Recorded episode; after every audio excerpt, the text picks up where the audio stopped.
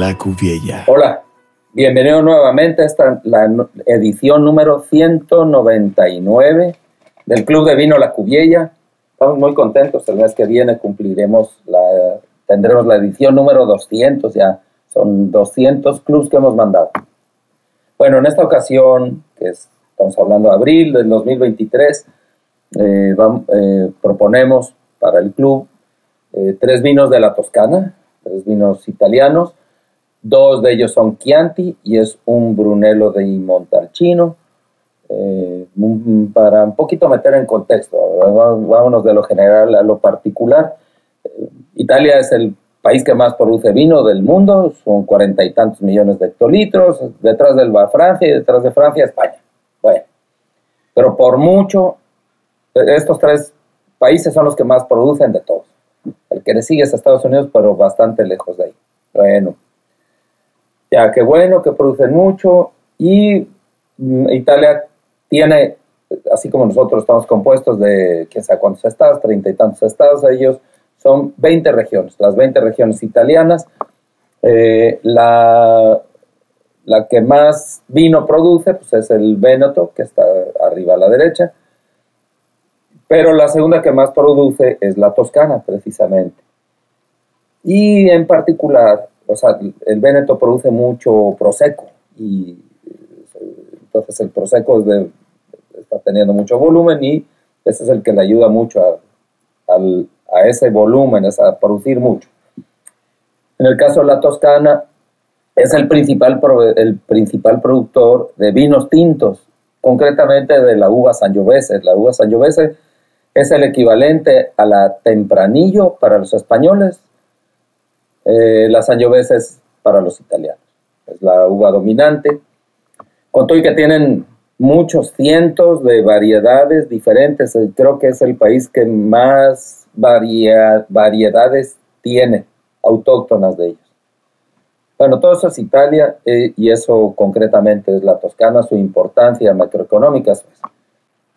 Ya mirando más de cerca lo que es en particular la Toscana, eh, si vemos un mapa de la bota italiana, la Toscana es el triángulo que está arribita de la rodilla imaginaria, vamos a pensarlo así. Eh, da al mar Tirreno, que es esa parte del mar Mediterráneo, que está pegada a Italia, por el, oeste italiano. Esto le da una, una, un plus, o bueno, está muy influenciado, el clima de esta región está muy influenciado por, por este mar, es de eh, la Toscana entera pues es de clima mediterráneo, evidentemente. Eh, eh, los inviernos son marcados, igual que los veranos, es un lugar de mucho sol. no es muy nevador, o sea, no nieva mucho ahí, pero sí están marcados los, inviernos. Llueve en invierno, principalmente. En verano prácticamente no llueve. Entonces eso es el clima mediterráneo en general. Eh, ahora sí, en este triángulo, ¿qué cosa? Bueno, pues, está Florencia, está Siena, está Pisa, o sea, eh, son lugares donde eh, yo nada más de escribir y de describir la Toscana se me antoja estar ahí, estar comiendo y bebiendo y paseando y caminando y, y recordando a Miguel Ángel y a Leonardo da Vinci, Dante Alighieri, eh, no sé, Vespucho, eh, Galileo Galilei, el inicio de la ópera, todo eso salió de ahí, de la Toscana. Eh, y pues toda esa pasión también se ve dibujada en la campiña, que llena de árboles de diferentes tipos, mm, colinas bastante suaves, no es muy abrupto. Y ahí ya hablando de vino concretamente, estamos, tenemos que hay dos regiones muy importantes. La más importante de todo es la región del Chianti. El Chianti se nos puede antojar como, ah, ya chole con el Chianti, o sea, no son, sí hay muchísimos vinos baratos Chianti, pero eh, Chianti está dividido en 10 denominaciones de origen separadas. Chianti genérico, como el Cots Durron del Ródano, bueno, pues aquí el Chianti genérico es uno, que tiene sus reglas. Hay un Chianti eh, fiorentino, otro pisano, el otro, en fin, hay Chiantis precisos para determinadas poblaciones, que son las, el municipio que lo rige. Y la más importante en cuanto a calidad es Chianti clásico. La palabra clásico yo creo que les está pesando un poco a los, a los productores de ahí, porque se menciona mucho y batallan ellos mucho para poder explicar qué es Chianti clásico. No es el clásico Chianti, Chianti clásico es una...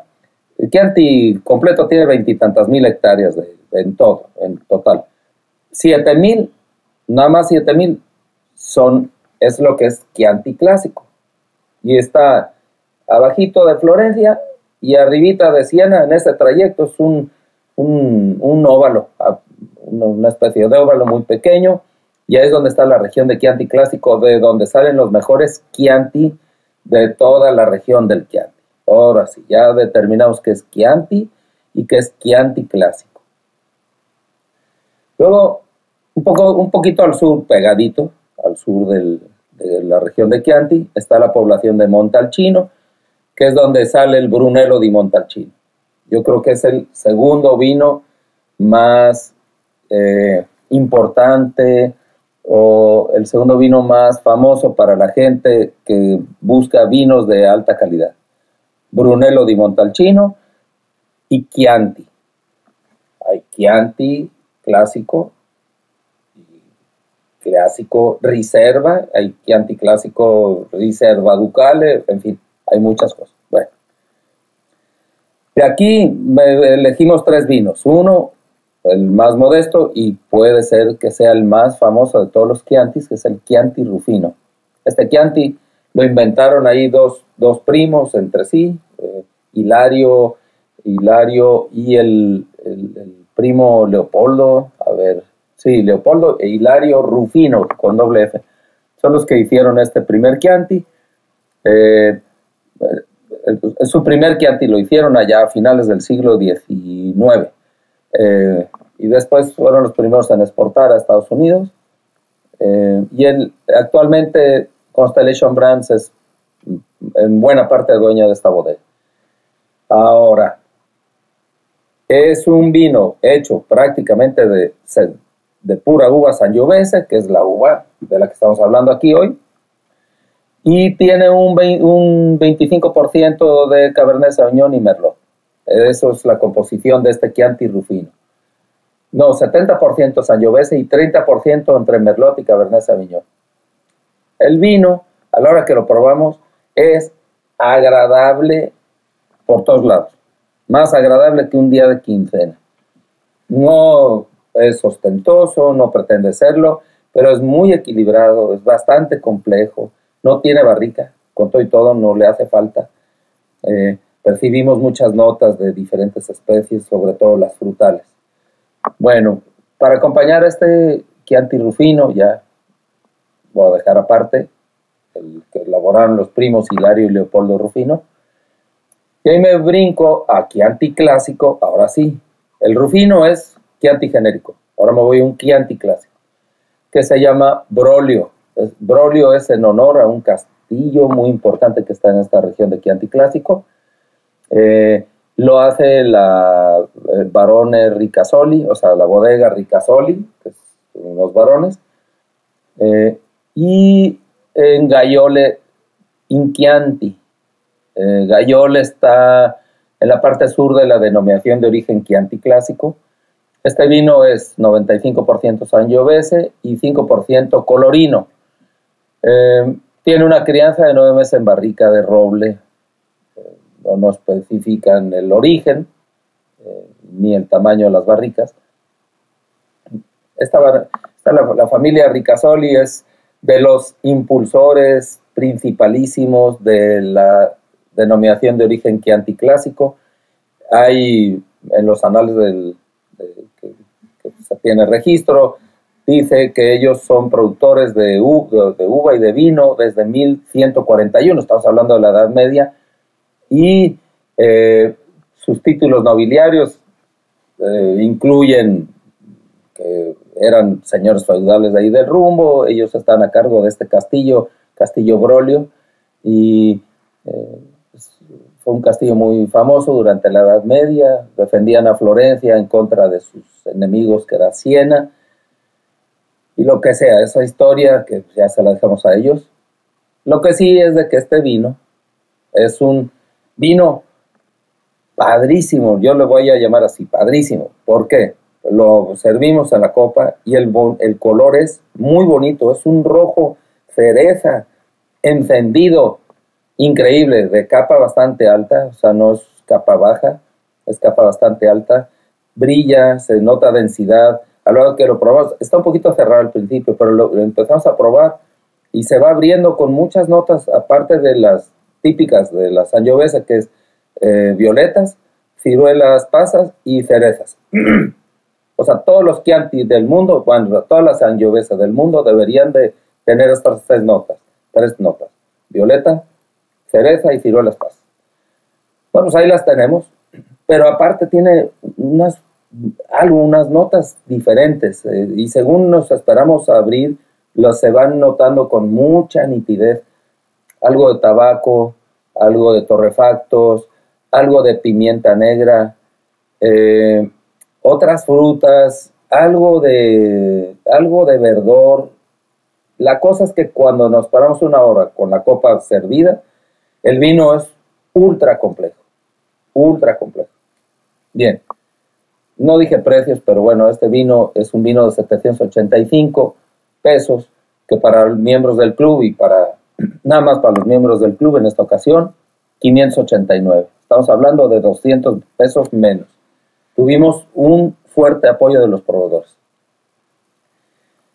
Ya, tuvo 93 puntos de winecritics.com y 92 de James Ockling. Em, voy a dejar ya listo a Castillo, a, nuestro vino Brolio, el Chianti clásico, y me voy a pasar al Brunello di Montalcino de la bodega Casisano. Casisano es una bodega que pertenece a la familia Tomasi. La familia Tomasi son allá valpolicheleños, si existe el término, son del Véneto. Allá es donde tiene su principal operación. Eh, y este, eh, la, bodega y los viñedos de veintitantas hectáreas de viñedo en Montalchino lo compraron en el 2015. Eh, su uva es 100% Sangiovese Grosso, que es la Brunello, eh, y el vino pasó 36 meses en fudre, entre fudres y barricas de robles de diferentes tamaños de origen esloveno.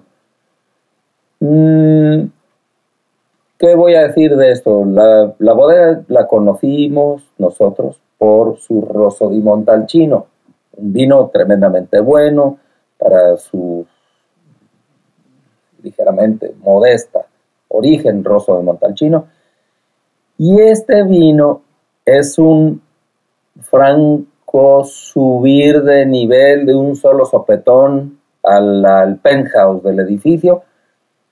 Claro, es un vino de mil y pico de pesos, concretamente es un vino de 1.779 pesos, que para, solamente para esta ocasión, para miembros del club, 1.290.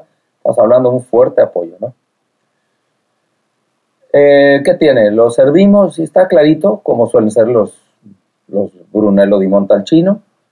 No, no, no, no, no, son, no, no son de capa muy alta. Esta no es la excepción, es capa media. Pero a la hora que lo acercamos a la nariz, huele por todos sitios. Es un vino que francamente se nota elegante desde que lo leemos. Cuando lo pasamos, la fiesta está marcada, pero la sensación, la, explosión de todos los sabores, la complejidad, es lo que realmente lo marca. Mm, es un poquito aburrido decir que bien la pasé, qué padre estuvo esto. Lo que sí puedo decir es de que lo recomiendo ampliamente, es uno de los mejores vinos que me he probado en los últimos seis meses, fácilmente. eh, toda la selección del club. Ah, también recibió 91 puntos de Wayne Spectator, de Decanter y de James Oakley. Los tres le dieron 91 puntos al, unánimemente. El total de las seis botellas, dos de cada uno, y solamente para miembros del club, valdrá 4.276 pesos. La media selección, exactamente la mitad, 2.138 pesos. Ojalá y te convenzas, te animes y la pidas. Muchas gracias. Nos vemos en la edición número 200 que será en mayo del 2023. Bye.